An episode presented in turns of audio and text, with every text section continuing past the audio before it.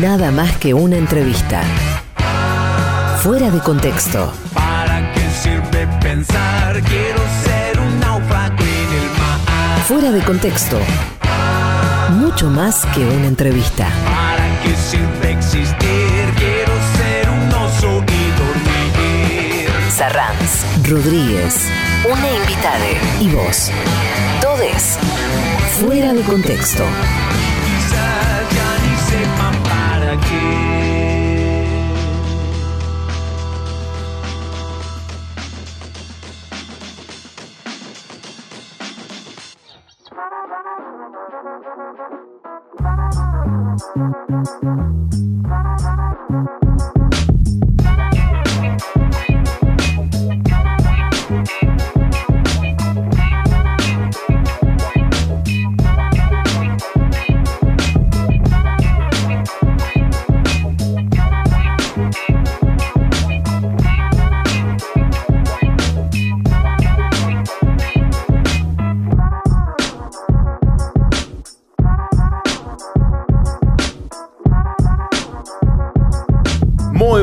Tardes, queridos amigos. Acaban de pasar unos minutos después de las 4 de la tarde y arrancamos un nuevo Fuera de Contexto en este sábado aquí en El Destape Radio. Soy Emanuel Rodríguez desde Córdoba. Les saludo y le doy la bienvenida a mi compañero en esta aventura de la charla, en este privilegio de la conversación que es el Fuera de Contexto de cada sábado. ¿Cómo le va? Desde Verazategui llega él, el señor Luis Arranz. Muy buenas tardes, ¿cómo va eso? Saludos a todas y a todos. Aquí estamos comenzando un nuevo Fuera de Contexto en este preámbulo a un nuevo 17 de octubre y hoy con la posibilidad de conversar con una joven economista que ustedes conocen y mucho y que es de esas personas que cuando habla de economía entendés, lo cual ya es decir bastante. Absolutamente, absolutamente tengo muchísimas ganas de iniciar esta conversación con la invitada de hoy, pero antes lo, mencionaste hoy, te lo tengo que preguntar. Mañana, 17, ¿vos eh, marchás o te quedás porque es el Día de la Madre? No, marcho, por supuesto, Ah. hay una convocatoria de las madres. De las madres, de las madres. Ah, o sea que eh, como que no había que marchar porque es el Día de las Madres, pero las madres están marchando. Todo al revés. Bien, bien, bien, bien, bien. Por supuesto, nos Muy encontramos. argentina todo. Nos encontraremos en las calles. A mí me va a tocar marchar en Córdoba. Eh, el año pasado en Córdoba no hubo, no hubo marcha. No hubo. No, no. Acá hubo caravana el año pasado, en plena pandemia, una caravana. Sí, sí, eh, que, que acá en Córdoba no se, no se dio. En Buenos Aires fue todo un fenómeno, se nacionalizó, por supuesto, pero acá en Córdoba eh, no. Fue extraño. Es como si el peronismo cordobés no estuviera alineado. Bueno, en fin. Eh, hoy hay una, hay una caravana, hoy, hoy sábado hay una caravana del Frente de Todos en Córdoba. Ah, bien. Y bueno, vos, por lo visto, no, no estás participando. No, sí, sí, eh, la agarro a la mitad. Ah, bien.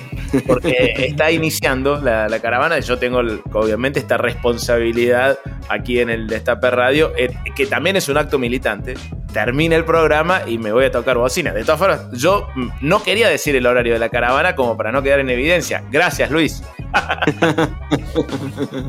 Bueno, hoy vamos a tener el gusto de conversar con Julia Estrada, doctora en Desarrollo Económico, directora del Banco Nación, analista económica y directora también del Centro de Economía Política Argentina, el CEPA. Eh, es columnista de Habrá Consecuencias en esta radio, por supuesto, así que tenemos el gusto de poder conversar largo y tendido con ella. No vamos a poner eh, Rosario siempre estuvo cerca porque ya nos parece como demasiado. No, no, no solo quitarle a la, columnista a Ari, sino además hacer como si fuera. No, no, no.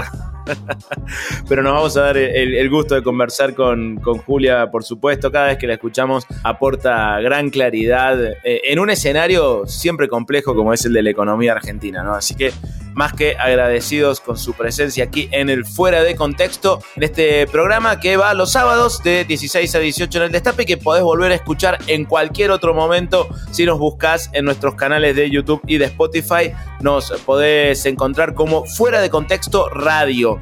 Un consejito para encontrar las entrevistas en YouTube, usen el hashtag Fuera de Contexto, eh, que con eso sale más, más rápido, sale más rápido el canal de este programa porque bueno, es, es, un nombre, parece muy compartido por otras producciones a lo largo y a lo ancho del continente. Y con el mismo hashtag, fuera de contexto, en Twitter nos vamos acompañando sobre los distintos momentos de la entrevista y también vamos leyendo sus mensajes desde dónde nos escuchan y qué les va generando la conversación con, Julia, porque también eh, los temas de conversación y su propia mirada eh, invitan a, reflexionar y también a compartir la situación de cada uno, de cada una, ¿no? Eh, la, situación económica me refiero, porque me parece que ahí está una de las claves de, de lo que señala Julia, que es tener siempre el ojo muy presente en la vida cotidiana de todos y de todas. Si usan el sistema de mensajería de Telegram, se pueden unir al chat de oyentes de fuera de contexto. Allí es un grupo muy activo que siempre está bancando cada emisión del programa aquí en el Destape Radio. Bueno,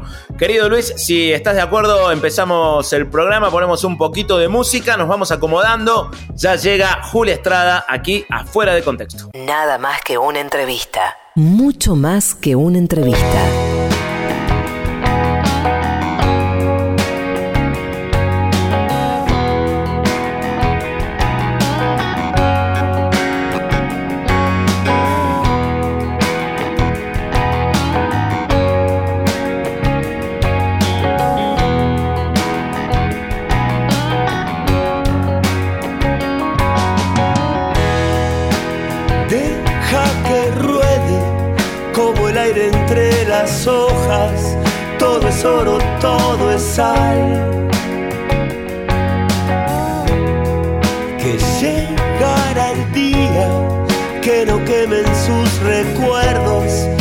Se apagará el dolor.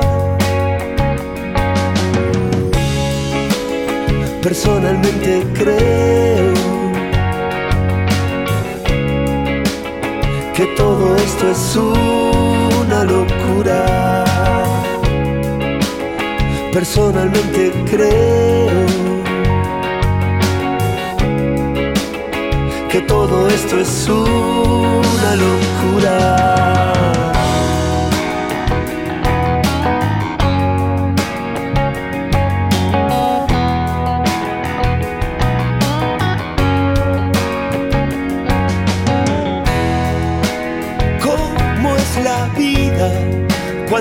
Veces en el cielo, cuántas en la oscuridad. Que solo es el tiempo el que llevará tu vida a donde quiere que estés. Personalmente creo que todo esto es locura. Personalmente creo que todo esto es una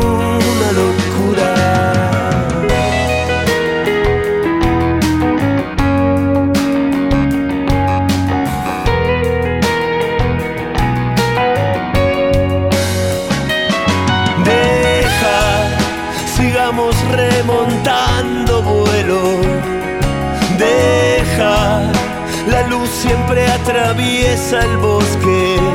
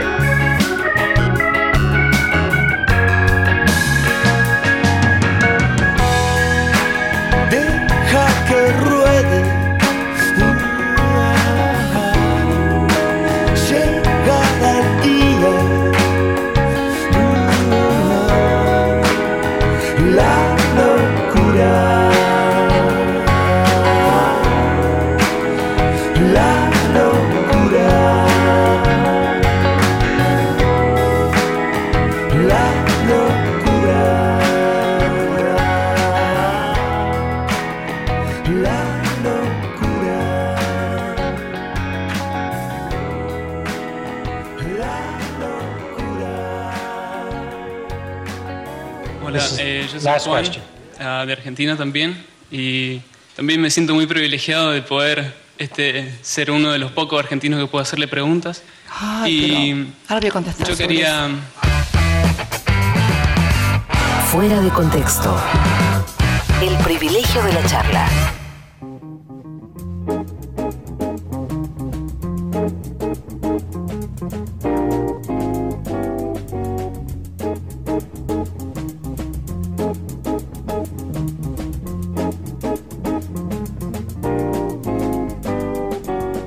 Bueno, lo dicho, llegó el momento entonces aquí en Fuera de Contexto, en el Destape Radio, de presentar a nuestra entrevistada del día de hoy. Ustedes la conocen porque es columnista de Habrá Consecuencias y es además doctora en Desarrollo Económico, es directora del Banco Nación, es analista económica y directora del Centro de Economía Política Argentina, el CEPA. Así que tenemos el gusto y el honor de poder conversar con Julia Estrada. Julia, muy buenas tardes, bienvenida al programa.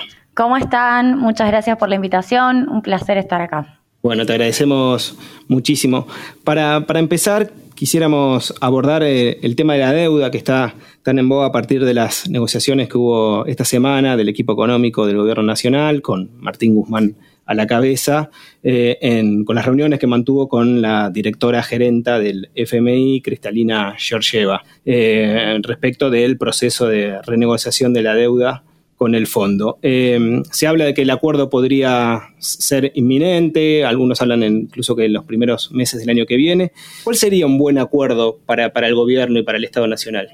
Bueno, el, buen acuerdo con el Fondo Monetario Internacional puede decirse que no existe, porque sería bueno no tener al Fondo Monetario Internacional en la Argentina y suena a que uno patalea contra la realidad, pero yo todo el tiempo pienso que es una pesadilla volver a tener al FMI acá, porque todas las opciones que tenemos sobre la mesa son opciones de condicionamiento.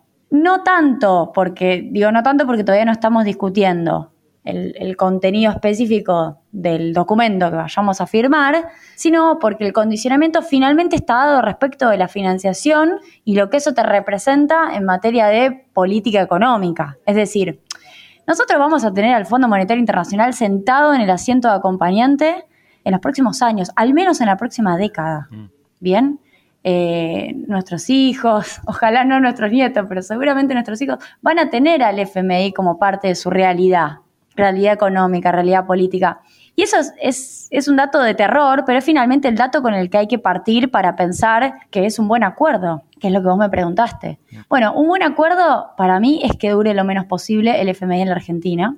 Y eso, y acá está la paradoja de nuestra situación, eso es lo que hoy en el corto plazo no nos conviene, porque que dure poco el FMI en la Argentina significa que la sostenibilidad de la deuda que reestructuremos va a ser muy baja. Es decir, nosotros lo que necesitamos es más tiempo. Y el problema que tenemos es que el FMI esté mucho tiempo en Argentina. Este, este, es mi análisis, es eh, Julia Estrada análisis. No, no, no quiero hacer eh, cargo al resto de las autoridades económicas de esto, pero digo, efectivamente, si vos me preguntás qué es lo que, qué es lo que yo quisiera y que el FMI se vaya lo antes posible. Eso eh, significa que le tengamos que devolver la plata o que logramos un acuerdo para finalmente reestructurar esa deuda mm. en poco tiempo. Bueno, hoy tenemos la posibilidad, porque es lo que nos ofrece el fondo, de reestructurar en el Extended Fund Facility o el acuerdo de facilidades extendidas, que como dice Sergio Chodos, que es uno de los negociadores, es lo que hay en la góndola, es lo que hay. Está el stand-by, que por 5 años, está el de facilidades extendidas, que por 10 años, no existe la opción de 15, no existe la opción de 20, esos, esos productos no están en la góndola.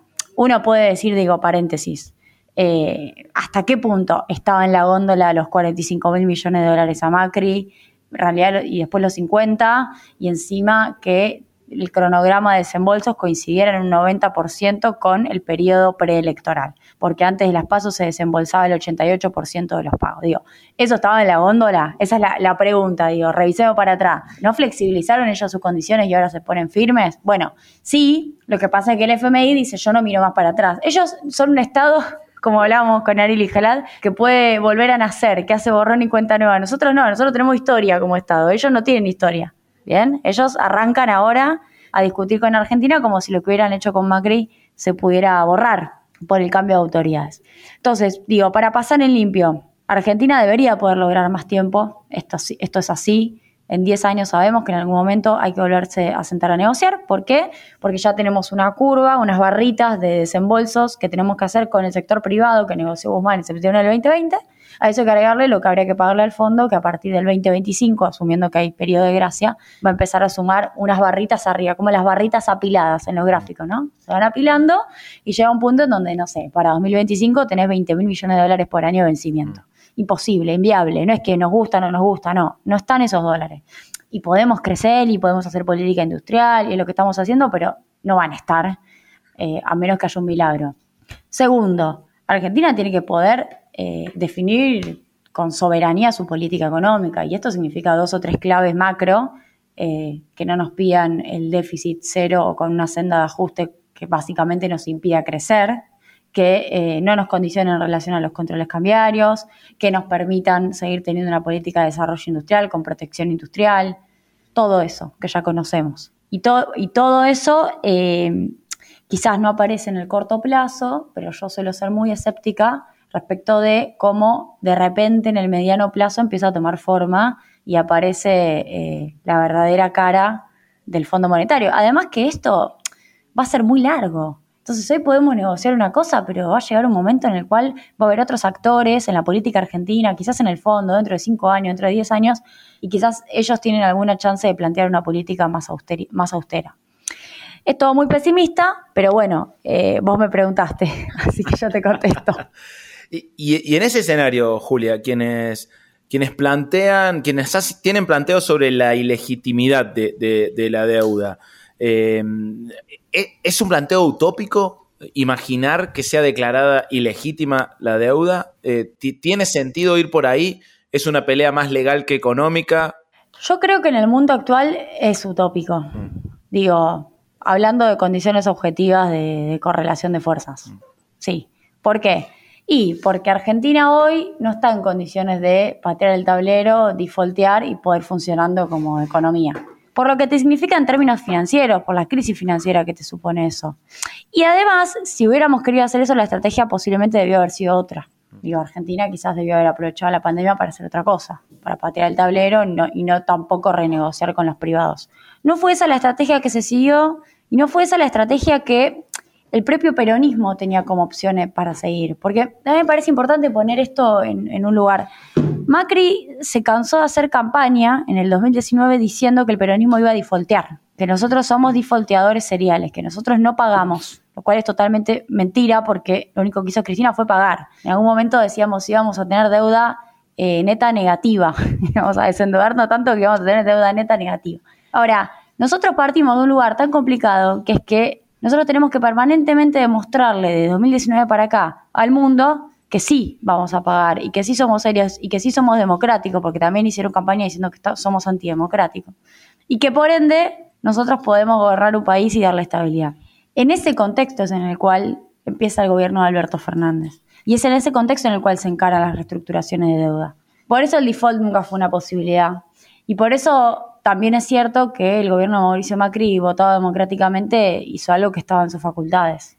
Creo que todo lo que ha venido después en relación a la limitación a las facultades de endeudamiento al Poder Ejecutivo dadas por el Congreso van ayudando a que esto no vuelva a pasar. Pero bueno, convengamos que el moco ya está, Hablamos de, deuda externa como, un condicionamiento para, la economía.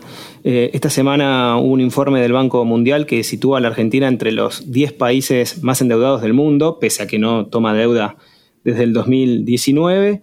Vos hablabas recién de, de lo que va a significar si ese acuerdo se extiende, las erogaciones por año, que es inviable, y hablamos de un país que en la actualidad tiene 40% de pobres. Eh, ¿Cómo ¿cómo se llama? armonizan eh, ambas cuestiones, digamos? ¿Cómo, ¿Cómo se debería abordar este condicionamiento fantasmal de, deuda con un 40% de pobreza? Bueno, eso es la sábana corta. Eso que vos decís efectivamente es la sábana corta con la cual recibimos el gobierno. Y además, ¿Por qué sábana corta? Porque son objetivos que en algún punto son incompatibles. La plata, lo dijo Cristina, la plata que vos destinás al pago de la deuda la plata que no podés poner acá en Argentina. Por ende, más destinás a eso, menos poder resolver la pobreza o más te, te abocas a resolver el problema de pobreza y más duro tenés que ser o menos tenés que pagarle a los acreedores. Esto es así, eh, es, sábana corta literal, no es eh, subjetivo, funciona así. Así recibimos el gobierno la pandemia lo único que hizo fue empeorar esta situación, porque empeoró los datos de pobreza y porque Argentina le sacó tiempo, un tiempo preciado, para poder empezar a resolver, parezco el tema de Serrat, para poder empezar a resolver el problema del de, condicionamiento estructural. Porque, querramos o no, en el 2020 todo lo que queríamos hacer en materia de recuperación económica no se hizo.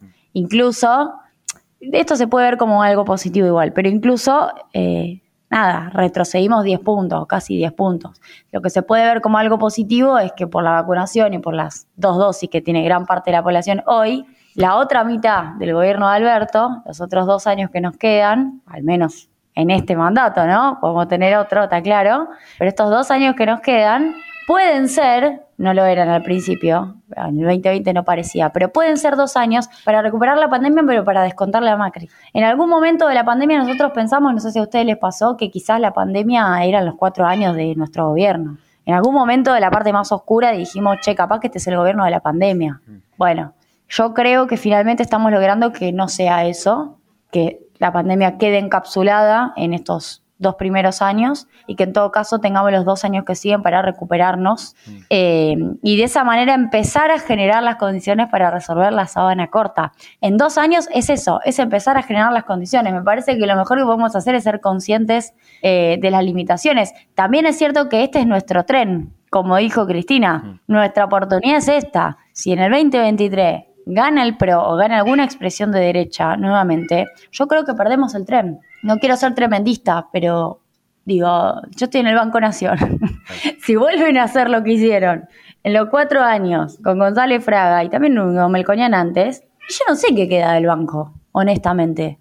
Le, damos la llave. O sea, a, mí lo que me parece es que Argentina tiene una oportunidad histórica porque frenamos ocho años de Macri, fueron cuatro, logramos volver al gobierno, bueno, ahora lo que tenemos que hacer es construir un proyecto de país que sea sustentable, que dure en el tiempo y que no ponga de pie en la Argentina. Me parece que eso lleva más de dos años. Sí. Está claro. Ahora, ¿cómo, cómo eh, congeniar eh, esa eh, certeza de que lleva tiempo con las urgencias que está viviendo una gran parte de la sociedad argentina, trabajadores y trabajadoras cuyos salarios no alcanzan a cubrir la canasta básica. Eh, ¿Hay una manera de, recomponer rápido eh, ese tipo de cuestiones? ¿Se puede recomponer rápido el salario de los trabajadores? Bueno, yo creo que sí. Yo, a ver, varias cosas. En primer lugar, en el corto plazo, Argentina está hoy en Washington renegociando que no se paguen 19 mil millones de dólares el año que viene. Digo, esto está en el presupuesto 2022. Es difícil imaginarse un presupuesto 2022, si no imposible, si no se puede no pagar esos 19 mil millones. Es decir, si, por la positiva, si hay que pagar esa guita y el presupuesto hay que revisarlo entero, por ende no se puede poner guita en un montón de cosas que se está pensando poner. Entonces, una de las primeras claves es no pagar en el corto plazo, conseguir el periodo de gracia, fundamental. Fundamental no tener que pagar en el corto plazo, que nos puedan esperar, mm. poder tener tiempo. Con lo cual, sí, es importante lo del FMI, aún siendo insuficiente. En segundo lugar, sí, hay que poner plata en términos fiscales. La discusión que se dio en términos del déficit a mí me pareció sana. Digo, para muchos fue una especie de crisis política, crisis institucional.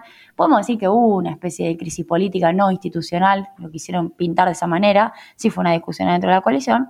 Ahora, fue sano, porque la verdad que nos pusimos a discutir de verdad qué es lo que hay que hacer. A mí me pareció que estuvo bien. Efectivamente, eh, la cuestión de la erogación fiscal es relevante, hay una idea de acelerar la ejecución, tiene que ocurrir.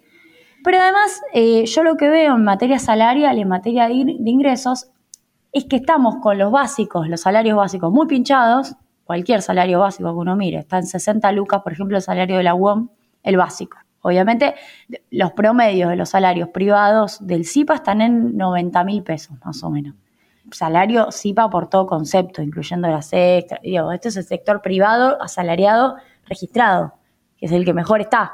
Imagínense lo demás, digo, 90 lucas, que quizás alguno lo escucha y dice, che, bastante. No, bueno, son los que tienen convenio, están registrados, son asalariados, no solo monotributistas. Digo, uno mira cualquier salario básico y está muy pinchado. Entonces, uno lo que piensa es una variación porcentual fuerte puede ser interesante.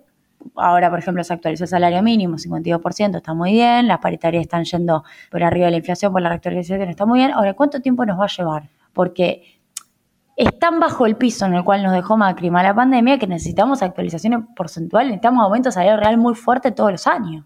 Entonces, una de las cosas que para mí sería bueno es poder subir el piso de las paritarias. Ah, hubo algo que hizo Alberto en febrero del 2020, que nosotros del CEPA, el Centro de Economía Política, siempre reivindicamos, que fue ese aumento por decreto, primero de 3 mil pesos, después de mil pesos. Suena poco, pero en aquel entonces subir 4 lucas el piso con un promedio salarial de 40 mil fue un aumento del 10%. Sobre eso luego se aplicaron las paritarias. En algunos casos fue adelanto sobre futuros aumentos, pero para todo el sector público y privado se le aumentó un 10%. Mm. Con salario más bajo era más de un 10%, salario más alto menos. Bueno, hoy no podría tener una política de aumento que te hace eh, un shock en materia de ingresos que luego sí, obviamente la inflación te lo va a querer comer, pero eh, le pegas una ventajita importante a la inflación. Me parece que eso también lo que te permite es empezar a ir más rápido, porque creo que el, problema es que hay una recomposición, pero va lento. Por ejemplo, recién ahora, ahora digo, en diciembre, cuando tengamos los datos quizá en febrero, de diciembre del 2021, vamos a saber si finalmente los principales convenios le ganan a la inflación. Nos vamos a enterar ahí. Y quizás ahí nos encontramos con algunos datos positivos. Yo creo que sí. Yo creo que vamos a tener convenios y trabajadores, sectores de los trabajadores que le ganen. Ahora, fíjate vos que estamos en diciembre de 2021. En que le ganen este año. Porque en el 2020 eh, varios perdieron, otros empataron. Otros empataron en el 2020. Pero empataron ¿por qué? Por el aumento en febrero del 2020 que hizo el decreto de Alberto. Después la pandemia se fue comiendo eso. Eh, nada, eso. Ustedes me preguntaron, yo creo que hay que meterle un empuje. Eh, Roberto Navarro lo está diciendo bastante, dice como cuando el auto se queda y lo, lo empujás para que arranque, y bueno, tenemos que pararnos y empujarlo un poco, porque si no, no va a arrancar. Fuera de contexto.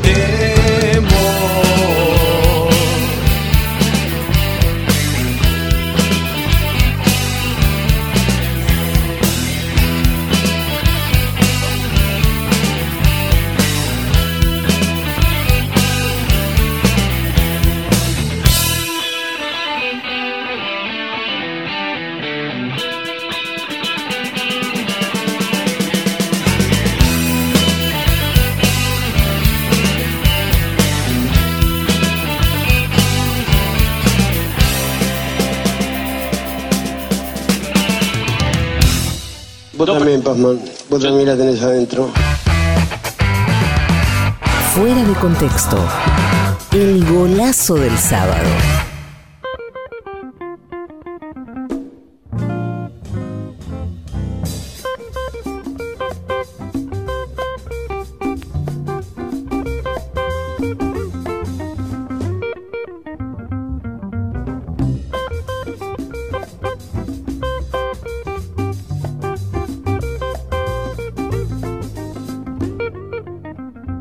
El pibe de los astilleros, estabas escuchando aquí en Fuera de Contexto, estás en el Destape Radio, por supuesto, estamos conversando con Julia Estrada, en un ratito continuamos la, entrevista con esta economista muy clara a la hora de hablar, de las personas más claras que yo he escuchado hablar de economía. Yo en general eh, me quedo ahí medio como perdido, en cambio cuando la escucho Julia, la verdad que no te digo que entiendo todo, porque es difícil, pero me quedan algunas cosas un poquito más claras. Mucha claridad en sus conceptos porque en definitiva me parece que se trata de eso, ¿no? de, que podamos entender eh, conceptos, situaciones, dinámicas de, la economía que a veces a priori resultan muy complejas, pero que ella las habilita sin simplificarlas, porque tiene su dimensión de complejidad las propias eh, situaciones que narra, pero nos, nos, nos permite pensar y atrapar esos conceptos para ir pensando en nuestro propio devenir. Otra cosa que es muy complicada, muy complicada, pero que hay gente que la hace fácil, es poner un programa de radio al aire, ¿no? Y en nuestro caso, quienes nos facilitan mucho poner este programa al aire cada sábado aquí en Fuera de Contexto, merecen un agradecimiento, por supuesto. Es momento de darle ese, ese abrazo de gracias a los compañeros y compañeras del gremio de curtidores. Exactamente, a los compañeros también de la obra social de los trabajadores curtidores, OSPICA, la obra social de los trabajadores del cuero, que hacen posible este programa sábado tras sábado aquí en el Destape Radio. Recuerden también que la versión escrita de esta y de todas las entrevistas que venimos haciendo en este ciclo la pueden, las pueden encontrar en el sitio de la revista Contraeditorial, ¿eh? la revista que tiene su versión en papel, por supuesto. La versión escrita de las entrevistas sale en la versión virtual porque no hay papel. No, no, sería muy larga, ¿no? Ocuparíamos muchas páginas de la revista. Así que estamos en la parte virtual de Contraeditorial, ahí pueden encontrar todas las entrevistas de fuera de contexto. Es muy interesante leer la, la versión escrita porque habilita también otras, otras reflexiones. Justamente, bueno, la, tapa de, este número es Pueblo o FMI, uno de los temas que estamos abordando en la conversación con Julia y que la pueden encontrar en los kioscos de todo el país. Seguimos escuchando un poquito de música en esta tarde en el Destape. Llega León Gieco con este cover de Andrés Calamaro. Algún lugar encontraré. Luego seguimos conversando con Julia Estrada. Fuera de contexto. Todo se presta.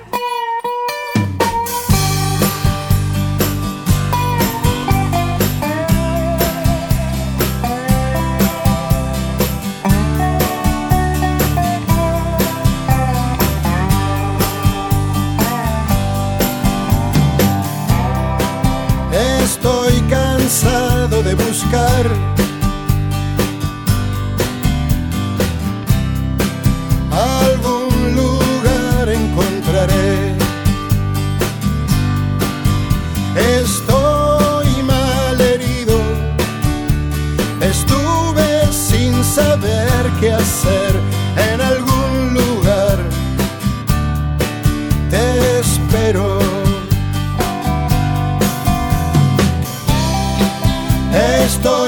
Cansado de esperar.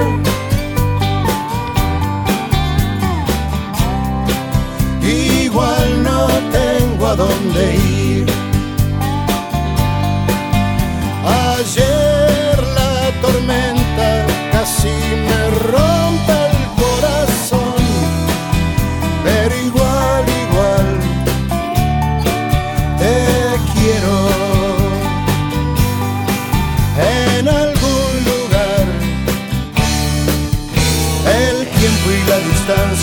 existen para mí. Lo dejé todo, aunque todo lo recuerdo muy bien. Y a fuerza de partir voy a saber lo que es volver y volver.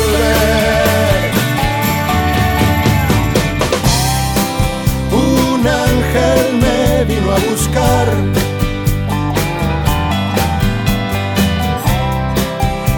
Igual no lo quiero seguir.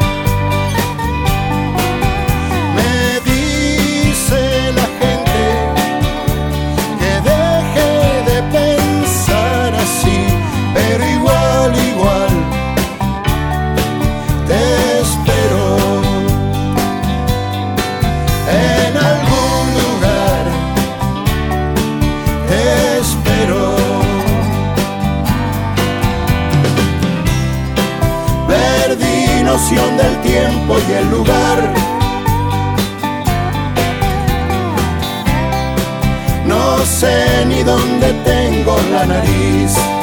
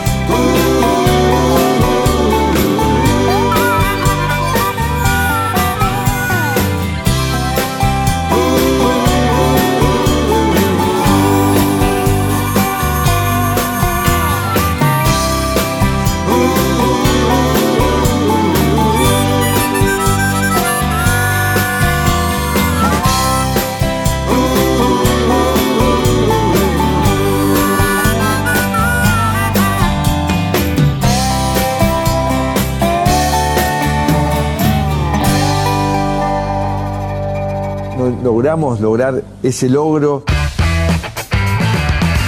Fuera de contexto. Un programa muy logrado.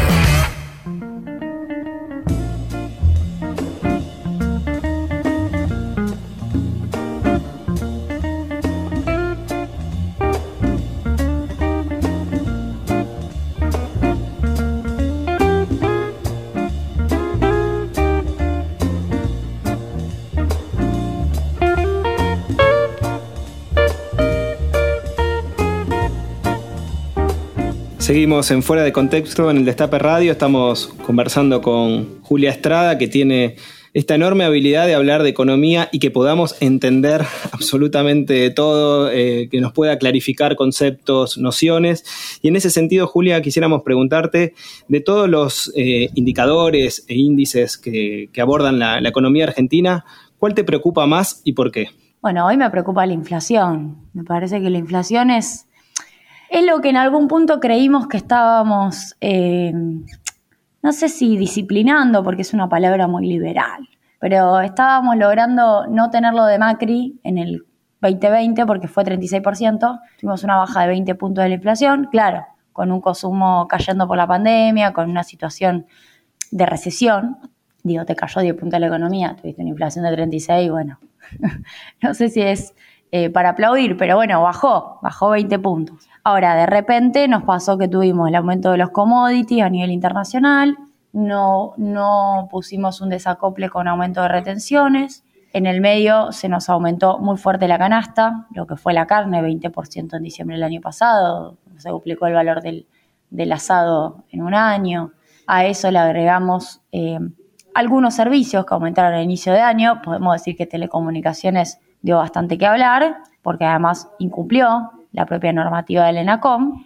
Y recién ahora, en el segundo semestre, estamos empezando a tener un, un 2 adelante y no un 3 adelante. Tuvimos, supimos tener 4,8 en marzo. Parece que la inflación es el principal problema porque, si ustedes se fijan, eh, había una intención de que aumenten los salarios reales desde el presupuesto 2020, perdón, sí, el 2021, y lo primero que nos pasó es que eh, la meta se mantuvo con los sindicatos acompañando el 29%, yo lo recuerdo a Palazzo firmando, digo, acompañando, y al primer semestre ya tuvimos una inflación del 25, primer semestre 2021.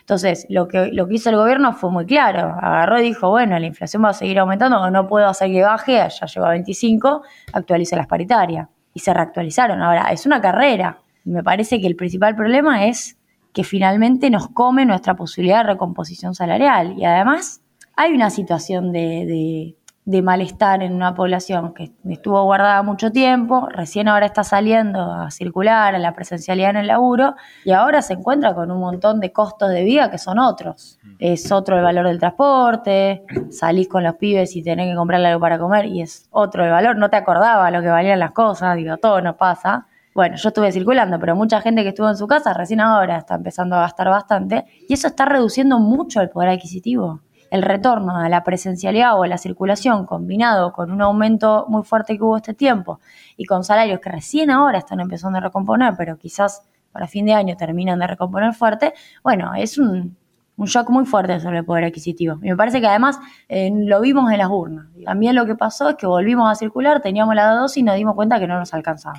Eh, entonces, para mí el quilombo es la inflación. Saludo eh, que haya una decisión en relación a la Secretaría de Comercio Creo que ese es un lugar clave, no el único, pero sí me parece que hay una parte importante que es decisión política, firmeza, ponderar ese lugar eh, y discutir con números. Y discutir con números, porque no, nos, esconden, nos esconden la pelota todo el tiempo.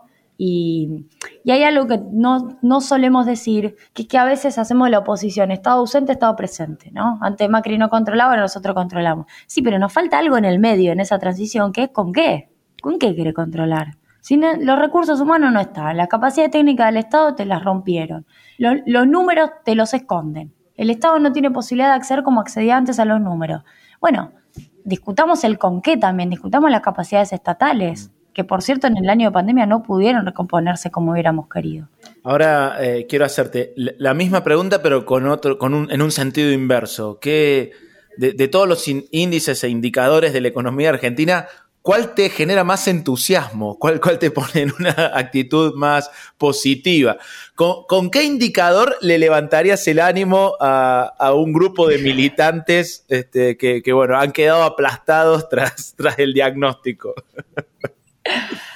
Voy a decir uno quizás demasiado eh, como de, mi, de mi actividad, pero los créditos, digo, cómo la puso la banca pública. Mm. Ese me parece que es un buen dato quizás, no sé, es poco tangible, no es como una cosa, eh, que fácil que, que la entiendo, que la agarro, pero digo, a ver, el Banco Nación puso 600 mil millones de pesos en créditos a empresas. Y una cosa que estoy viendo, porque estoy recorriendo el país, varias sucursales, y me pone contenta, ese es un dato relevante, en general las empresas pedían guita por dos razones, porque no podían pagar salario, te pedían el crédito barato para poder financiarse y pagar los salarios, o te pedían el crédito para, se llama capital de trabajo, que es un financiamiento diario. Ahora te piden el crédito para inversión. Te hacen una ampliación o te compran una máquina. Al punto tal que finalmente tiene que autorizar el Banco Central la compra de máquinas importadas. O sea, volvemos a tener, yo digo, los problemas que queremos tener, los problemas que nos gustan. El problema de la restricción externa es un problema que me gusta más que el problema de la deuda. Ninguno de los dos problemas es fácil, pero prefiero el problema de la restricción externa por razones de compra de insumo industrial. Bueno, empezamos a tener ese tipo de problemas o ese tipo de desafío que es que el Banco Nación viene, te pone, te dice, sí, comprate la máquina, tráela de China, tráela de Italia, estamos trayendo máquinas de un montón de lugares, lo cual significa que hay unas ganas de invertir y de ponerla acá. Bueno, ahora consigamos los dólares. Lo cual también te vuelve a la misma discusión de, y viste, estamos pagando, no sé, le dimos 1.800 millones de dólares de, de los DEX al FMI ahora hace un tiempito y no es solamente que la gente no puede ahorrar en dólares, mm. es que también la industria te lo está pidiendo para traer máquinas. Pero bueno, vos apretaste el dato, bueno, el dato que me gusta a mí es las empresas, y te, la pongo de otra manera, las empresas apostando, mm. porque eso no sale en ningún lado, pero la verdad la están poniendo. Y ese es el mejor dato de confianza que hay, porque si vos invertís en una máquina que sale mucha guita mm. y está bastante seguro de que nos va a ir bien. Lo cual significa que tenés algún tipo de confianza sobre nuestra política económica. Eso es una paradoja. Como que a veces critican pero confían, ¿no? Si la está poniendo significa que confía. Yo veo eso. Y a veces el banco es la primera ventanilla, así como el municipio es la primera ventanilla de los quilombos de la gente, bueno, el banco es la primera ventanilla del termómetro empresarial. Porque el primer lugar en donde viene el empresario es al banco y ahí te dice, si yo quiero la línea de inversión. Si ese tipo te dice eso, dentro de dos meses o tres meses o seis meses, ese dato es un dato que significa más inversión. Pero el primero que lo ve es el banco. Y Argentina es una de las economías del mundo con menor apalancamiento no estamos acostumbrados a usar el crédito para invertir. Ustedes, si recorren el conurbano y hablan con los empresarios pymes, se agarran la cabeza porque te cuentan que más o menos la ponen en una lata o la ahorran y de ahí reinvierten. O sea, reinvierten ahorros. Argentina tiene esa particularidad. Los empresarios pymes te cuentan que la junta, la junta, la junta y van y le reinvierten. Y vos decís, estamos todos locos. Sacá un crédito. ¿Por qué? Bueno, no hay una lógica de bancarización también hay un tema de registro, tenemos un 30% de la economía informal, por ende tenés que tener los papeles en orden, nos pasó con el ATP, bueno, necesitamos más apalancamiento crediticio. Así que bueno, perdón por el chivo Banco Nación, pero me lo preguntaron. Muy bien, estuvo buenísimo. Era, era pertinente. Me pareció muy interesante lo que comentaba respecto de lo que significa la vuelta de, a la presencialidad en términos económicos en el bolsillo también, ¿no? Como una particularidad del análisis y del humor social que muchas veces no se pondera. Y volviendo se al tema escapó para mí, esa se nos escapó. Yo creo que no nos dimos cuenta que la gente se enfrentó con otros gastos. Tal cual. Y además eh, muy cotidiano, ¿no? Muy, del día a día, digamos, de, la vida de todos los días. Y quería volver al tema de la inflación, porque también muchas veces cuando se aborda esa problemática se habla de la concentración en determinados rubros como un elemento distintivo de nuestra economía, ¿no? Pero a la hora, cuando uno repasa eh, esos mismos mercados en otros países de la región, ve que también hay mucha concentración y sin embargo no tienen índices de inflación de dos dígitos. Eh, ¿Qué hay ahí de ¿Hay alguna, particularidad eh, de, la economía argentina en esa dinámica? ¿O es algo que se viene arrastrando y, que, por eso cuesta tanto que baje de manera considerable? Yo creo que hay algo histórico en Argentina, efectivamente, cuando uno mira los episodios, cuando uno mira la hiper del 89, miramos también eh, el 2001, en realidad no tuvo su hiper, pero tuvo su DEVA. La verdad es que uno se encuentra con un patrón este, tenemos un patrón de eh, depreciación cambiaria que incide en términos macro y que te lleva a una fuerte pérdida de poder adquisitivo vía aumento salarial, vía aumento inflacionario. Yo creo que hay una combinación entre un marco macroeconómico nuestro, digo, no es ni la una ni la otra, porque también nos pasa que en esta discusión de entre economistas terminamos diciendo, uh, los que dicen que es la macro, no, los que dicen que es la concentración. Son las dos cosas, son las dos cosas. Una cosa es eh, la causal y otra cosa es la propagación. ¿no? Una cosa es qué lo explica y otra cosa es qué lo propaga. Eh, Argentina efectivamente tiene un problema eh, macro fuerte. Tenemos una moneda que nos cuesta defenderla. Entre otras cosas nos cuesta defenderla porque endeudamos en distintos periodos hasta acá a la economía. Entonces es difícil defender tu moneda si de repente tenés que conseguir dólares para devolver deuda. Es así de sencillo. No hay tantas vueltas. Y a Macri le costó defender la moneda. Le costó bastante. De hecho, no la pudo defender. ¿Por qué? Porque habían endeudado la economía hasta acá. En un momento se le dieron vuelta y dijeron de acá nos vamos y el peso se fue a la miércoles. Entonces, ahí tenemos un problema macroestructural que es la restricción externa, que es la restricción externa asociada a la típica industrialización que te demanda insumos en dólares, el cuentito que ya conocemos, pero que si le agregamos el componente financiero, endeudamiento y fuga, se convierte en una bomba. Bien, es difícil que los empresarios confíen en una economía que cíclicamente tiene crisis. Y sí, eso es cierto. Ese es el típico argumento conservador. Es cierto. Yo me pregunto si esos empresarios después son los que nos ayudan a, construir las bases estructurales para que no haya crisis macroeconómica cíclica. Porque todo este quilombo empezó con la última dictadura, la reforma financiera de Martínez de Oz, el endeudamiento que vino después y muchos de los empresarios apoyando ese modelo económico en contra de la industrialización en contra de los trabajadores. Entonces, después nos, nos, quejamos de las crisis cíclicas, pero el huevo de la serpiente arrancó con muchos de ellos apoyando ese tipo de modelo económico. Entonces, el modelo que apoyan es el modelo que te genera crisis macro. Si queremos discutir la inflación, discutamos un modelo macroeconómico que te dé estabilidad. Y un modelo macroeconómico que te dé estabilidad es un modelo que se industrialice y se desendeude. Las dos cosas que Macri no hizo. Entonces, lo primero que yo le diría a los empresarios que se quejan de la inflación es, fíjate, porque vos apoyaste un gobierno que lo único que hizo fue llevarnos a tener más inflación durante más tiempo. Eso en primer lugar. Digo, ¿por qué lo digo? Estamos todo el tiempo discutiendo qué pasa con el blue, qué pasa con los dólares que nos faltan y eso cómo impacta los precios y el tipo de cambio se mueve permanentemente. Entonces hay una relación ahí. En segundo lugar, Argentina tiene una matriz económica productiva concentrada, esto es así, que viene funcionando así hace mucho tiempo y que viene generando esquema de formación de precios o de deformación de precios que básicamente condicionan la cadena para abajo y para arriba, perjudican a los pequeños productores y perjudican a los consumidores. Y esto es así, digo, tenés dos empresas que producen, ya lo sabemos, que producen yerba, dos empresas que producen leche y yogures, una empresa que produce enlatado, una empresa que produce golosina. Esta estructura económica concentrada es una estructura que te distorsiona la formación de precios. Lo vivimos con la carne. Hoy hablaba con un tipo que es depostador en un frigorífico de Avellaneda. Los frigoríficos fueron los que comentaron los precios de la carne. ¿Por qué? Porque tenían el control de la exportación. Y en el medio tenías un esquema de descontrol, si se quiere, o mejor dicho, de eh, vista gorda, hasta que finalmente se le puso el sallo y se dijo acá se exporta hasta un cupo. Entonces, el poder que te genera sobre una cadena un actor concentrado, a veces realmente es relativizado. Y lo único que hay que hacer es ir a ver cómo funciona la formación de precios. No es tan difícil. Yo lo que veo ahí es que em, el Estado tiene que construir capacidades. Es una disputa de poder relativo. Es construir un esquema de estabilidad macro, eso es importante. Si de repente te salta el dólar, puedes tener mucho control del precio, pero te salta el dólar. Y en segundo lugar, tenemos que tener un esquema de negociación con los actores. Em, yo veo eso y saludo que la Secretaría de Comercio haya hecho ese cambio. Fuera de contexto.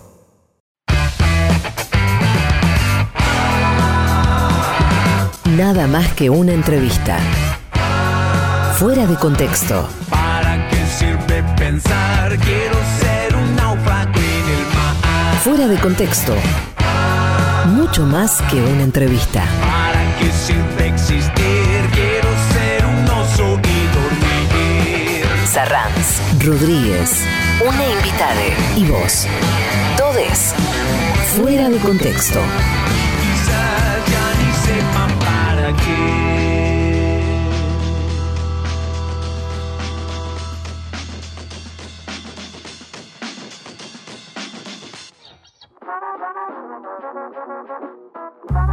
Thank you.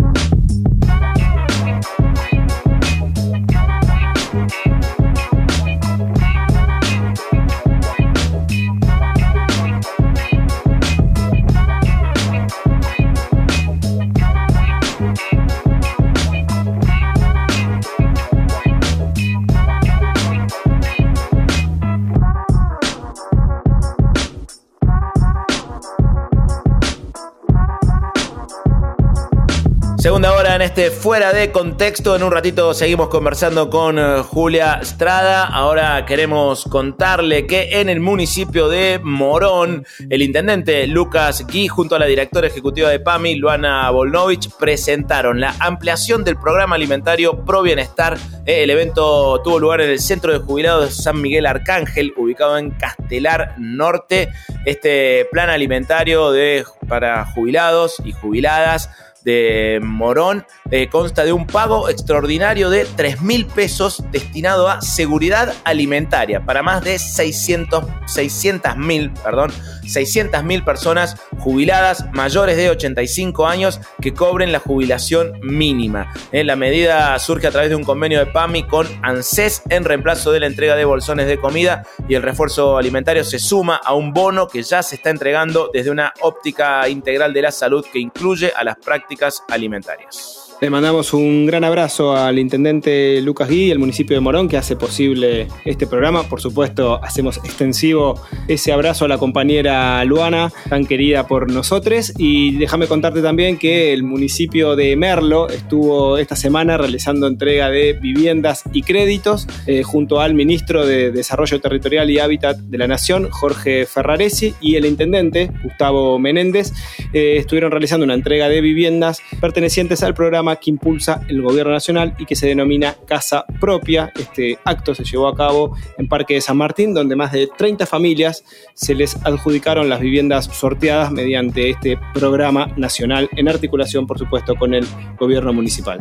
Entre quienes nos ayudan a poner al aire este fuera de contexto, también están los compañeros y las compañeras de AT Capital. AT Capital que obviamente están convocando a marchar mañana a las 16 junto a las madres de Plaza de Mayo, eh, recordando que Mauricio Macri nos endeudó en 44 mil millones de dólares, violando las leyes argentinas y facilitó así una brutal fuga de capitales jamás vista en ningún otro país. El 17 de octubre a las 16 marchamos con las madres de Plaza de Mayo eh, a la plaza, por supuesto, por el no pago de la deuda, usando el hashtag 17 de octubre. Te sumás a esta convocatoria de compañeros y compañeras de AT Capital.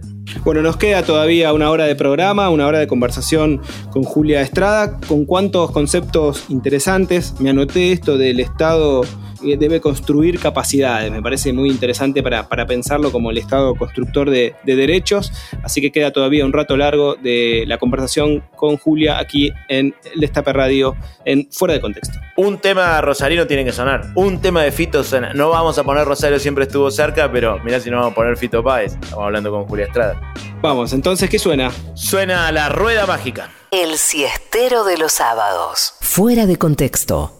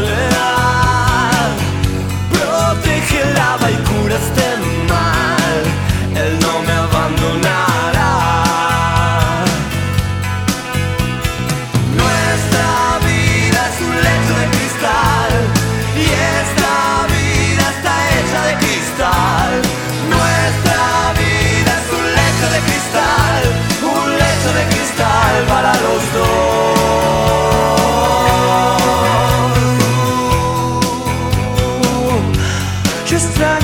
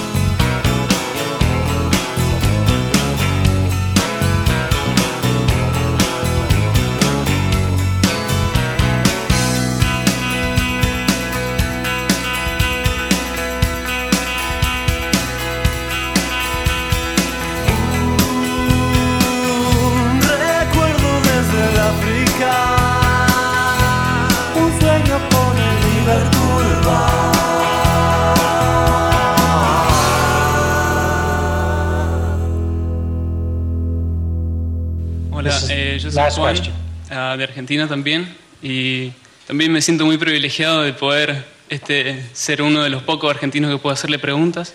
Ay, y ahora voy a contestar. yo quería... Fuera de contexto. El privilegio de la charla.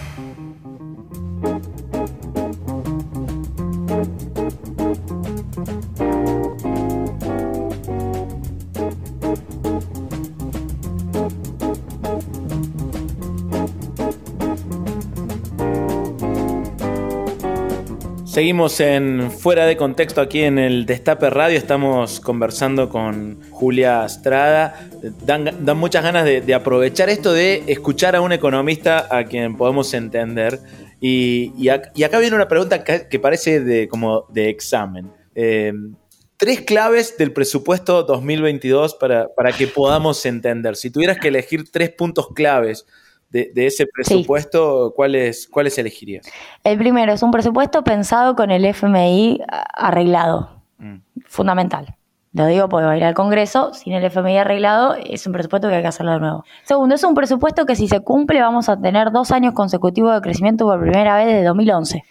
Es un poco triste, pero es así. Venimos teniendo crecimiento, caída, crecimiento, caída, crecimiento, caída. O caída, caída. Digo, con Macri tuvimos caída en el 16, caída, eh, sube en el 17, caída en el 18, caída en el 19 y ahora con la pandemia caída en el 20. Vamos a crecer en el 2021 este año, ojalá sea 8, si es 7 va a ser una gran noticia. Vamos a crecer en el 2022 4% según el presupuesto. Eso significa que vamos a tener dos años consecutivos de caída, entonces vamos a recuperar la pandemia, los 10 del año pasado, pero además vamos a descontarle a Macri. Al menos 1,2% le vamos a descontar a Macri. Tercer dato, es un presupuesto que apunta a que crezca el salario real lo dice. Dice que también va a crecer un 4%, igual que el PBI, el salario real. Tendríamos en ese caso, y si todo sale bien y la inflación no se dispara este año, dos años consecutivos de aumento del salario real. Digo, si este año tenés un aumento, finalmente por la actualización de ingresos y paritarias, y si tenés un aumento el año que viene, vas a tener dos años. No sé si vas a descontar, diríamos bien que no a Macri, pero vamos a empezar a recuperar lo que perdimos en pandemia y una parte quizás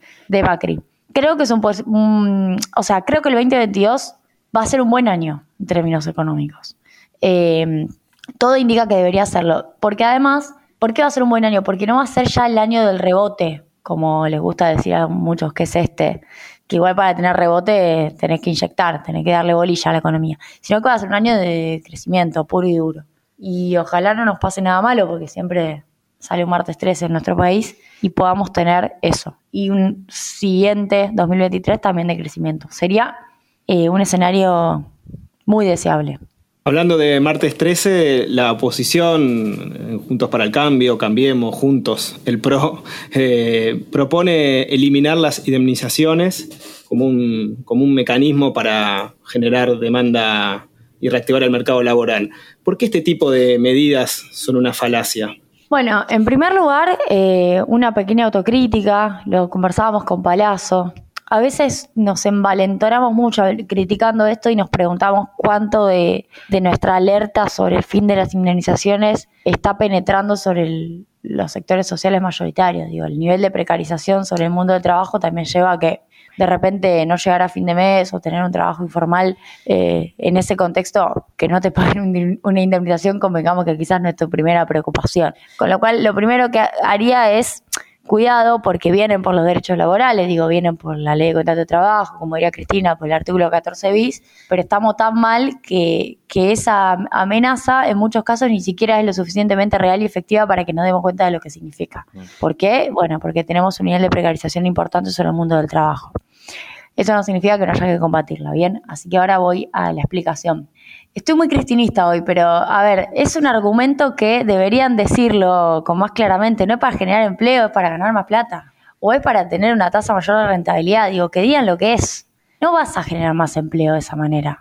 En todo caso, lo que vas a hacer es sacarte eh, el, costo que te significa y que en algún punto es una sanción en la regulación laboral por el despido sin causa, sacarte ese costo de siendo empresario y tener que pagar de una sola vez por cada año de antigüedad y darle al trabajador esa guita y tener que hacer ese aporte que se, que se plantea hacia un seguro para que eventualmente cuando quieras despedir, sin tener que dar explicaciones, porque no va a haber distinción entre despido sin causa y con causa, ese trabajador no cobre esa guita y cobre sencillamente lo equivalente a un salario por la cantidad de años equivalente a su antigüedad. Básicamente es una manera de ahorrar eso. Pero además pasa otro tema que no me parece menor. Acá se plantea una idea de una administración se dice por parte del ANSES o del Estado de ese seguro. Y yo a veces me pregunto, ¿cuánto tiempo falta para que después, eventualmente en una crisis, algún sector empresarial golpeado, no sé, hoy está golpeado el turismo, turismo te diga, no, mira, yo la verdad que no puedo hacer más el aporte del seguro por las indemnizaciones, aportámelo vos. Total, sabemos que finalmente es el Estado el que paga esas indemnizaciones.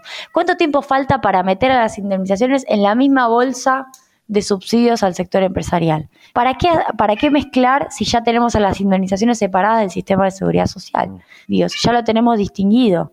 Parece que sería abrir la oportunidad o abrir la puerta, perdón, para que finalmente, eventualmente, ante crisis económicas y planteos empresariales, el Estado el que se haga cargo de pagar las indemnizaciones por despido sin causa, que por cierto, en muchos casos son las empresas grandes las que usarían este recurso, porque sabemos que la pyme la verdad suele quedarse con el trabajador por más tiempo, no hace esa rotación que hace la grande, entonces quizá la pyme termina aportando el seguro, pues no lo usa. Si fuera indemnización la pagaría cuando la tengo que usar, pero en este caso tiene que pagar el seguro y la que sí usaría el seguro sería la grande. Entonces, también miremos con segmentación por tamaño de empresa el mercado de trabajo, que eso es algo que a veces nos olvidamos. Hablamos de las empresas, de los trabajadores. Y hay, hay dos submundos o dos subgrupos, tan la grande tan la chica.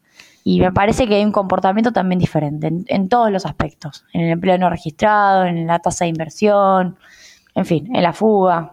Eh, durante la pandemia, bueno, el, Estado, a través de las medidas implementadas por el, gobierno, generó distintas herramientas como el IFE, el ATP, los créditos para monotributistas a tasa cero. Eh, bueno, eh, ¿cuál es tu mirada sobre esos instrumentos ofrecidos durante la pandemia? Algunos ya no se implementan y, consideras que en este momento debería lanzarse algún tipo de estímulo en este mismo sentido. Bueno, para mí fueron fundamentales. Por eso yo le critico a Martín Tetaz lo de la, pistolita con los billetes en la mesa de Mirta, bueno, en realidad la mesa de la nieta de Mirta, porque no se escucha mi gato, perdón. Eh, no sé si estás en la parte de la entrevista. Ok. Hay gatos que eh, sí. Yo lo que veo con, estas herramientas como IFE, ATP, es que finalmente fue la emisión monetaria que critica Tetas la que permitió financiar eso.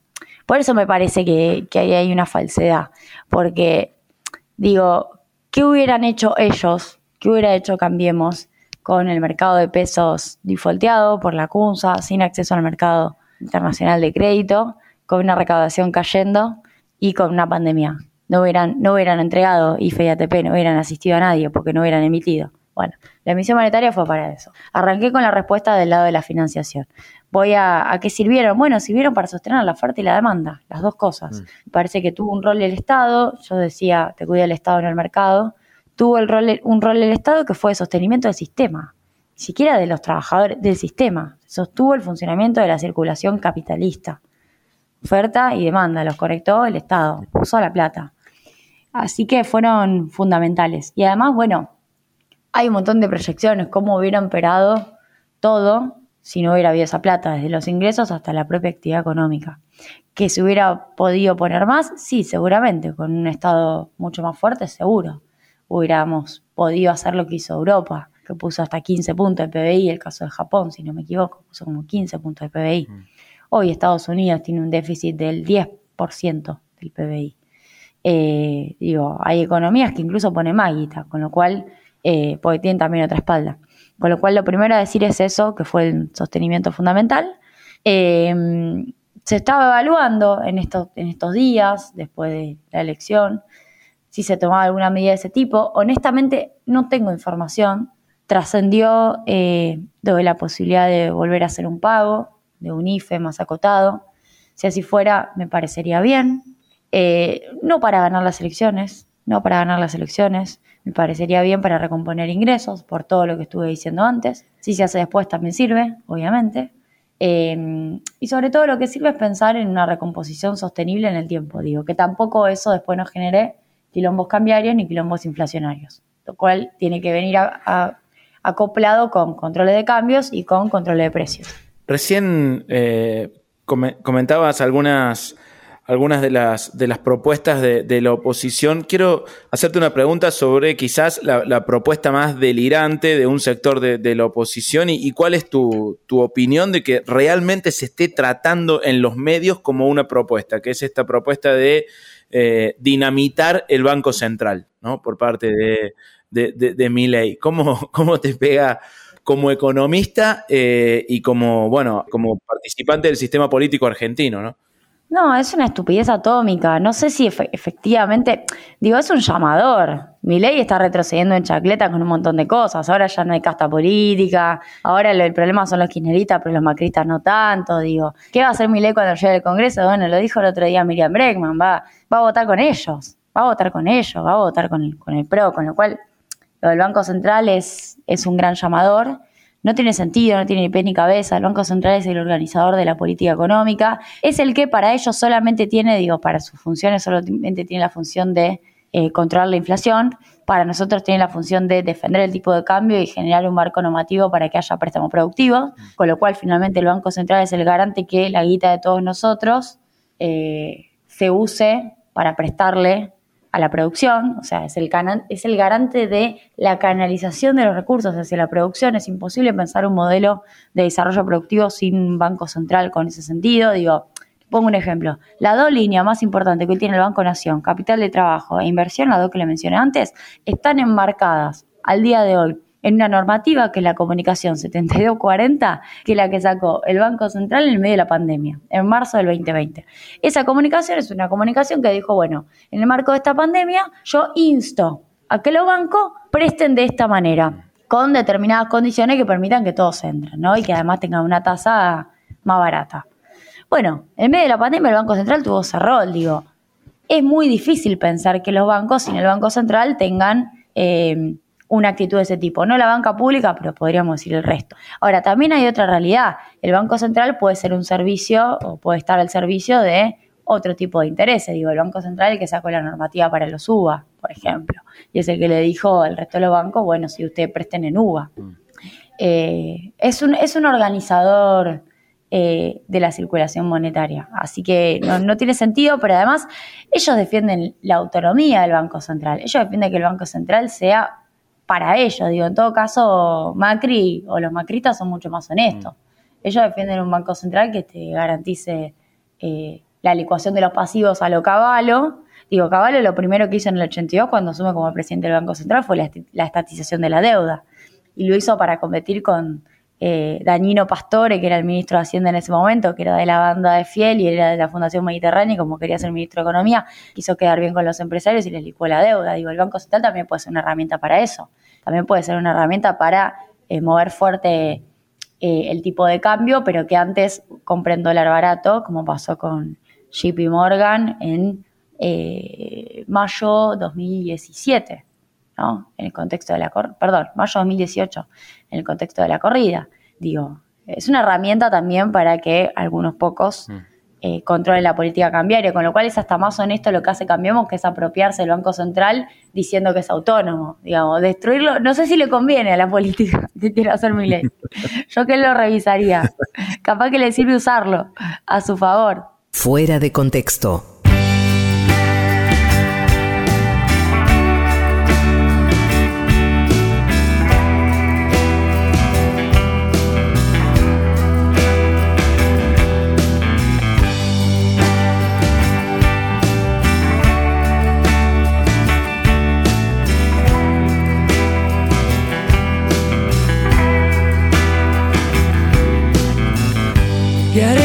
Con tantos temores, con tantas dudas.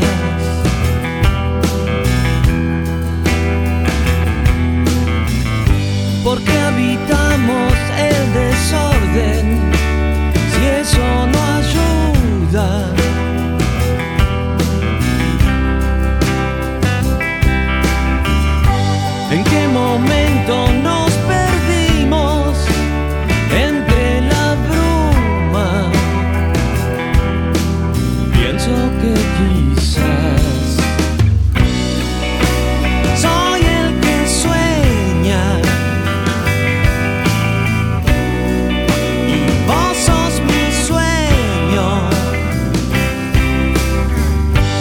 这么说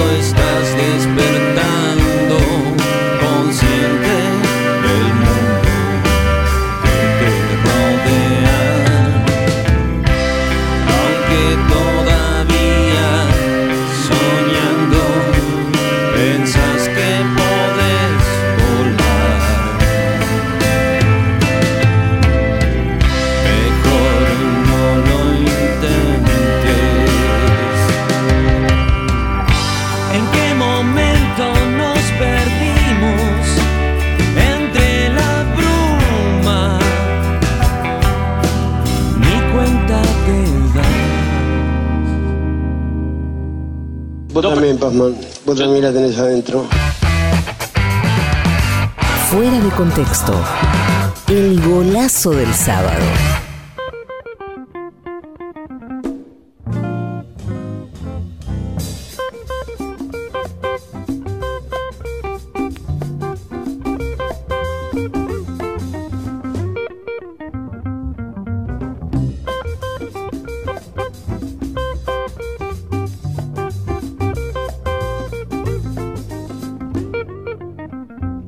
Último bloque en Fuera de Contexto, aquí en el Destape Radio. Estamos conversando con Julia Estrada. Hablábamos de bancos recién y en unos meses se cumplen 20 años de, de la crisis del 2001, eh, cuyo uno de sus aspectos y facetas fue el deterioro del sistema financiero, ¿no? El corralito, el corralón, devuelvan los ahorros, etcétera. Eh, ¿Cuál es la situación actual del, sistema financiero 20 años después de esa, esa crisis que tanto nos marcó? Bueno, ese es un tema de, distancia en términos positivos. Digo. El sistema financiero tenía una particularidad en el 2001. Por el 1 a 1, esa, ficción, esa, esa peli del 1 a 1, eh, en donde, nada, nos financiábamos con deuda para sostener un valor ficticio de nuestro peso, que valía menos en realidad. Bueno, eh, los bancos le habían prestado en dólares a gente que en realidad no generaba dólares, gente, empresas. Entonces llegó un punto en donde pedían dólares, quienes no generaban dólares, y eso sí generó eh, un descalce técnicamente en el sistema bancario, y eso, entre otras cosas, te generó la crisis, ¿no? O sea, sacaba dólares gente que en realidad, o pedía dólares gente que en realidad no tenía dólares para, para generar, empresas también. Eso se reguló, eso se reguló incluso con la creación del MULC, el Mercado Único y Libre de Cambios. Hoy en el sistema bancario no se le prestan dólares a quien no genera dólares. De hecho, los préstamos en dólares son fundamentalmente las PREFI, las prefinanciaciones de expo, de exportación. Con lo cual hoy hay una solidez fenomenal, digo, funciona fundamentalmente en pesos y eso te impide pensar en una crisis como la que tuvimos en el 2001 en, esos aspectos. Digo, podemos tener, yo lo decía durante el macrismo, podemos tener crisis bancaria, eh, perdón, cambiaria, podemos tener crisis cambiaria en el sentido de que efectivamente no sabes por varios días, y nos pasó con Macri, cuál es el valor de la moneda, porque el Banco Central no lo salía a defender o estaba tan débil que no tenía las herramientas para salir a defenderlo. Pero distinto es una crisis bancaria. Una, si una crisis cambiaria es la duda sobre el valor de la moneda, una crisis bancaria es la duda sobre eh, la solidez del sistema bancario, que es la posibilidad de defender tu plata, ¿no? Y que, te la devuelvan, la confianza sobre el sistema bancario.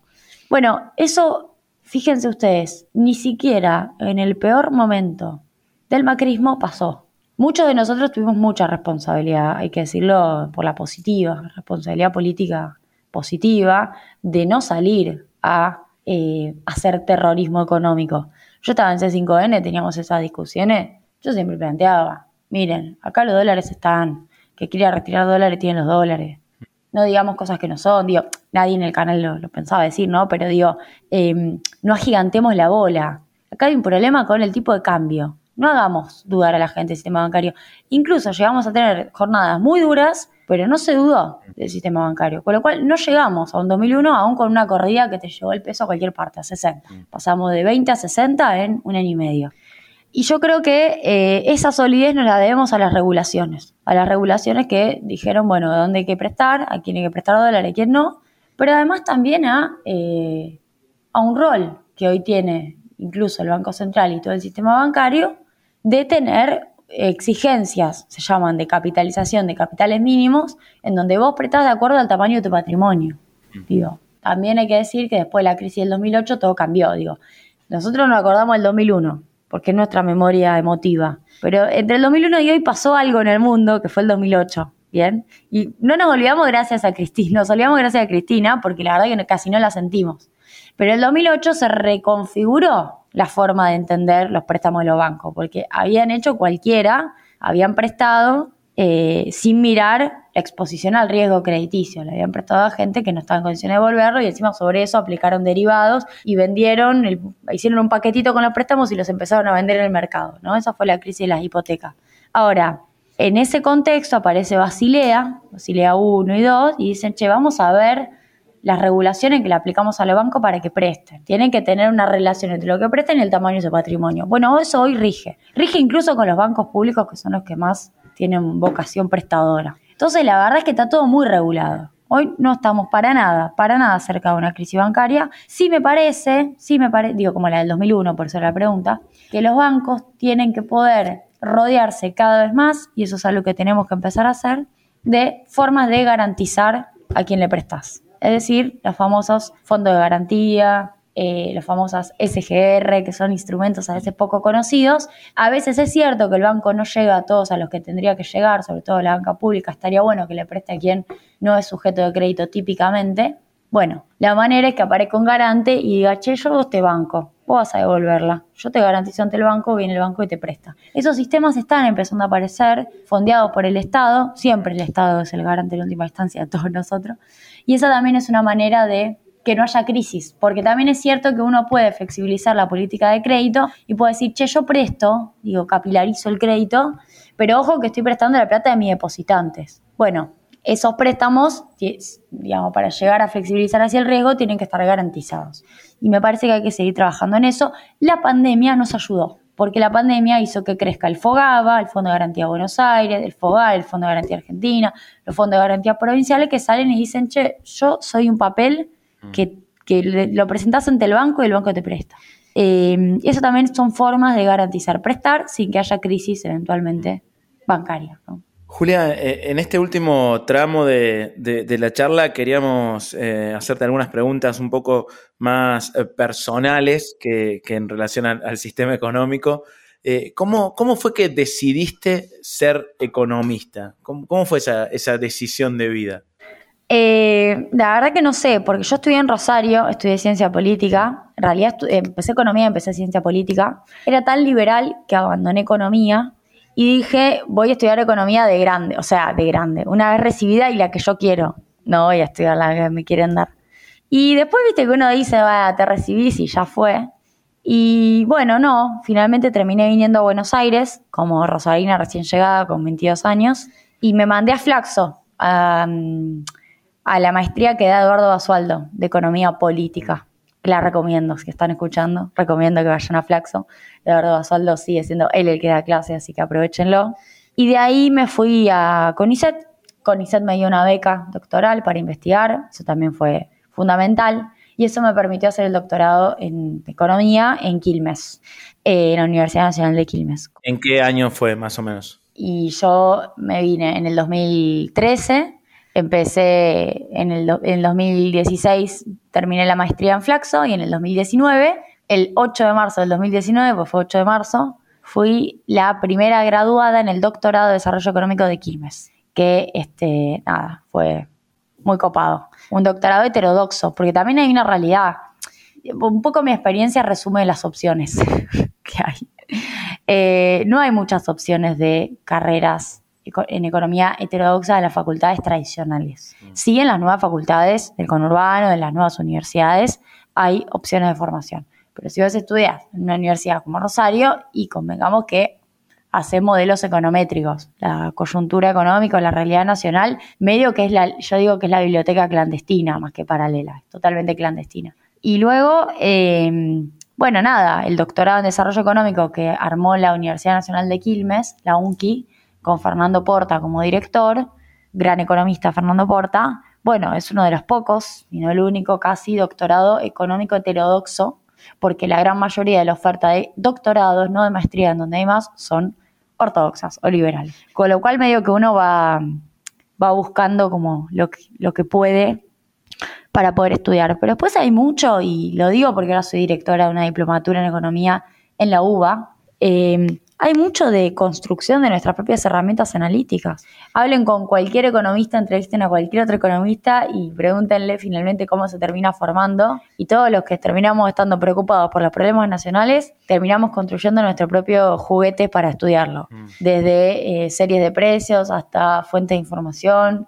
Eh, digo, obviamente los marcos teóricos están, pero la realidad económica argentina requiere tener los pies, mm. eh, la cabeza donde los pies pisan, ¿no? Requiere estar acá. Eh, por eso hay un déficit muy grande, obviamente, de quienes estudian afuera, a mi criterio, para poder entender lo que pasa para poder gestionar la economía argentina. Así que sí. ¿Y en qué momento de, este devenir personal surge CEPA? Bueno, CEPA surge porque en realidad estábamos discutiendo con los troscos en el 2012. bueno, estoy siendo muy honesta, pero Surge, porque en realidad eh, vieron que durante el último gobierno de Cristina de repente como que todos la corrían por izquierda y IPF se podría haber hecho en el 2003 y todo se podría haber hecho mucho antes. Así que, de hecho, la discusión de IPF fue una de esas. En el 2012, varios compañeros y compañeras peronistas que cursábamos en Flaxo nos dimos cuenta de varias cosas. Primero que algo que podemos decir que es una cosa que se repite todo el tiempo. Te paras en el 76 y lo ves, te paras en el 80 y lo ves, te paras en el 95 y lo ves, que es que faltaban centros de compañeros y compañeras que discutieran la economía, pero para todos y para todas. No que hicieran academia. Porque academia había y hay un montón. Lo que hacía falta era la socialización, la democratización del conocimiento, pero de profesionales, no solamente de militantes sin formación, sino de profesionales militantes con formación. Porque a veces si no, quedábamos en la charlita de divulgación. Decíamos, no, no, hagamos algo serio, pero para el pueblo. ¿Por qué tiene que ser berreta? Porque tiene que ser bueno. Tenemos que hacer informes buenos y que los entiendan todos. Bueno, y ahí es donde eh, decidimos armar el CEPA. Eh, tenía otro nombre originalmente. Se llamaba KIF, Kirchneristas en Flaxo. Hola ahí. Sí, creo que se llamaba así. Era muy gracioso. Y finalmente le pusimos CEPA Estoy contando cosas de la intimidad muy divertidas.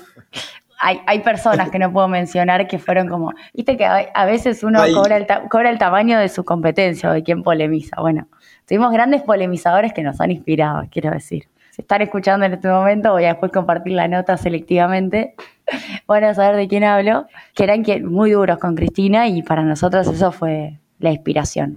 Y bueno, y empezamos a escribir. En realidad empezamos a escribir, Alfredo Sayat nos abrió el cash de página 12 y empezamos a escribir notas de, em, nada, reivindicación del modelo económico, pero por ejemplo, una cosa que hacíamos, que para nosotros era salir de lo común.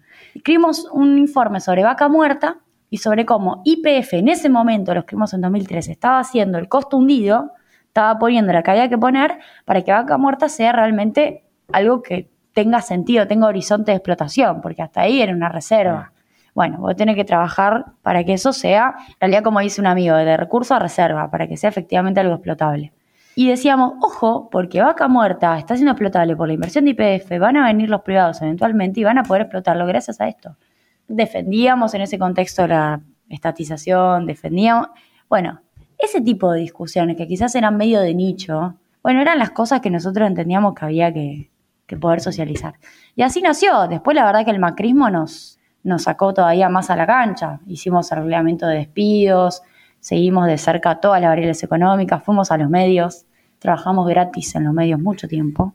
Eh, y bueno, nada, y ahora estamos muchos en la función pública. Pero nos parece que, digo, para cerrar, la experiencia de CEPA, que yo siempre la reivindico, que es colectiva, yo creo que deberían ser experiencias más multiplicables, financiadas un poco más orgánicamente por nuestros espacios y eh, con sostenimiento en el tiempo y con diálogo con los empresarios. Porque yo lo que veo cuando estudio la historia de ellos, de los liberales, hay un libro de Mariana Heredia que se llama Cuando los economistas alcanzaron el poder, muy bueno, que lo recomiendo, es que las principales fundaciones, Fundación Mediterránea, Fiel y el, y el SEMA, por mencionar estas tres, nacen, por ejemplo, en la dictadura o ahí en la previa, y son financiadas muy fuertemente por el mundo empresarial.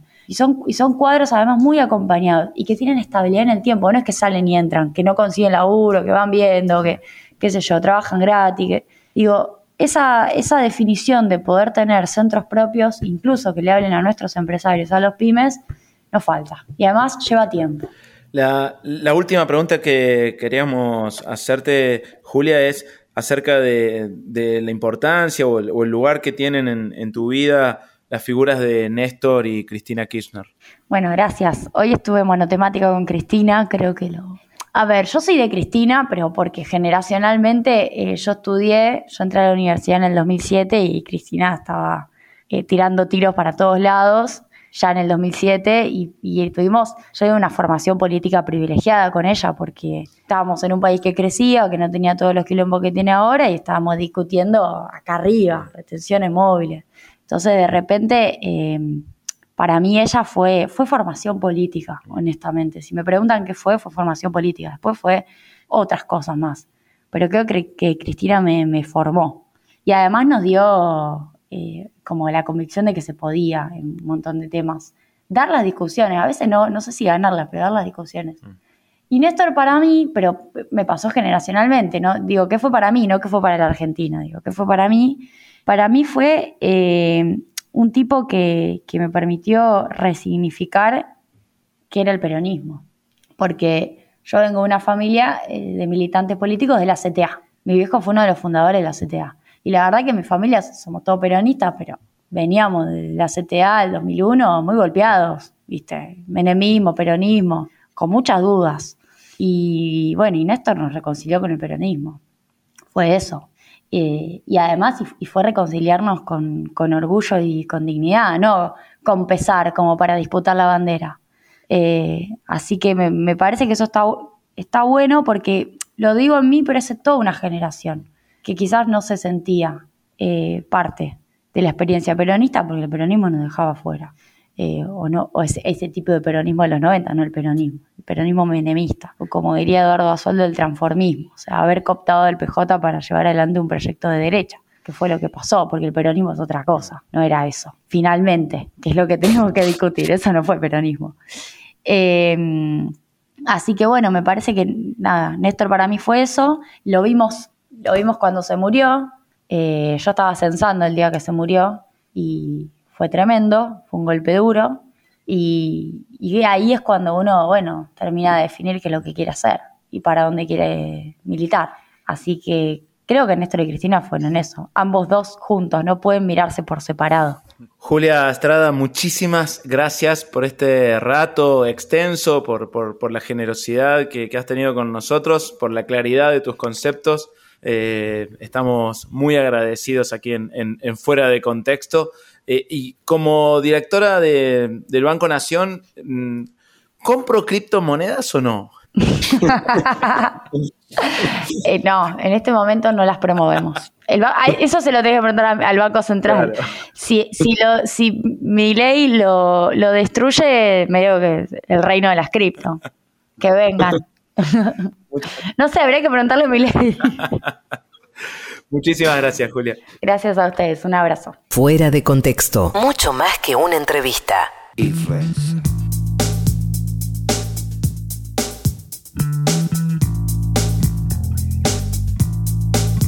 Puedo ver y decir, puedo ver y decir y sentir, algo ha cambiado.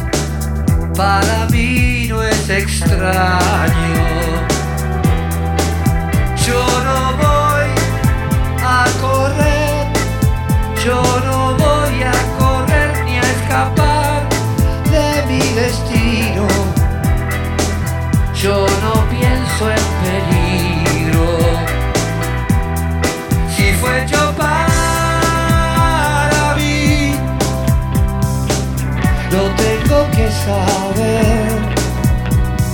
Pero es muy difícil ver.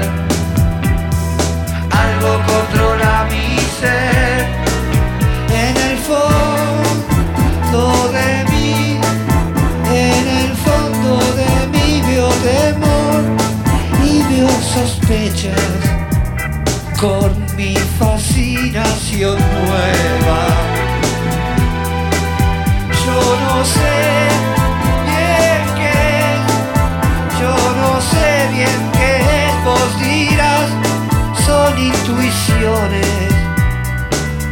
Verdaderas alertas. Debo confiar en mí, lo tengo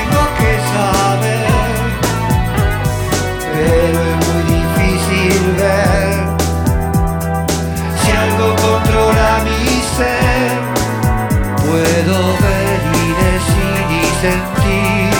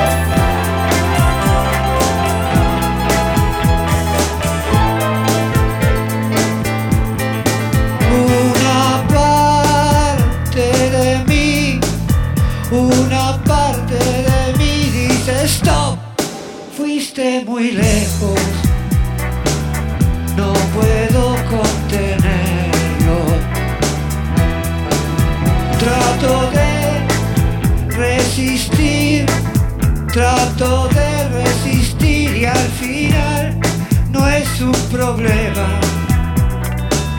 Qué placer esta pena. Si yo fuera otro ser, no lo podría entender. Pero es muy difícil ver si algo controla mi ser. Puedo ver y sentir y decir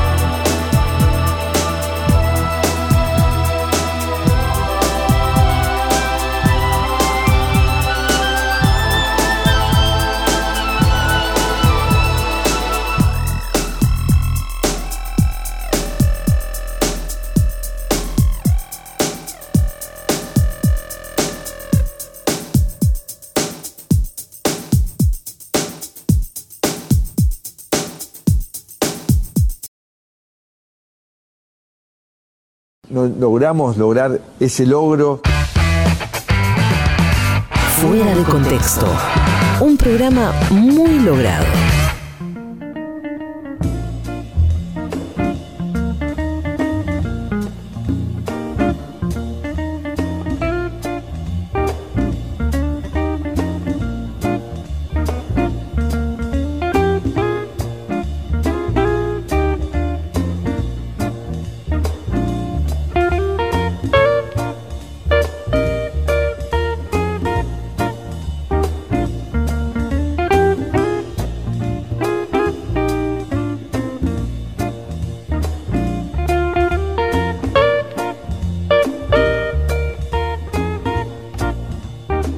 Se termina este fuera de contexto. Esperamos que lo hayan pasado tan bien como nosotros mientras conversábamos con Julia Strada. En un ratito se quedan con el amigo Nico Esquivel y con su bellísimo cápsula.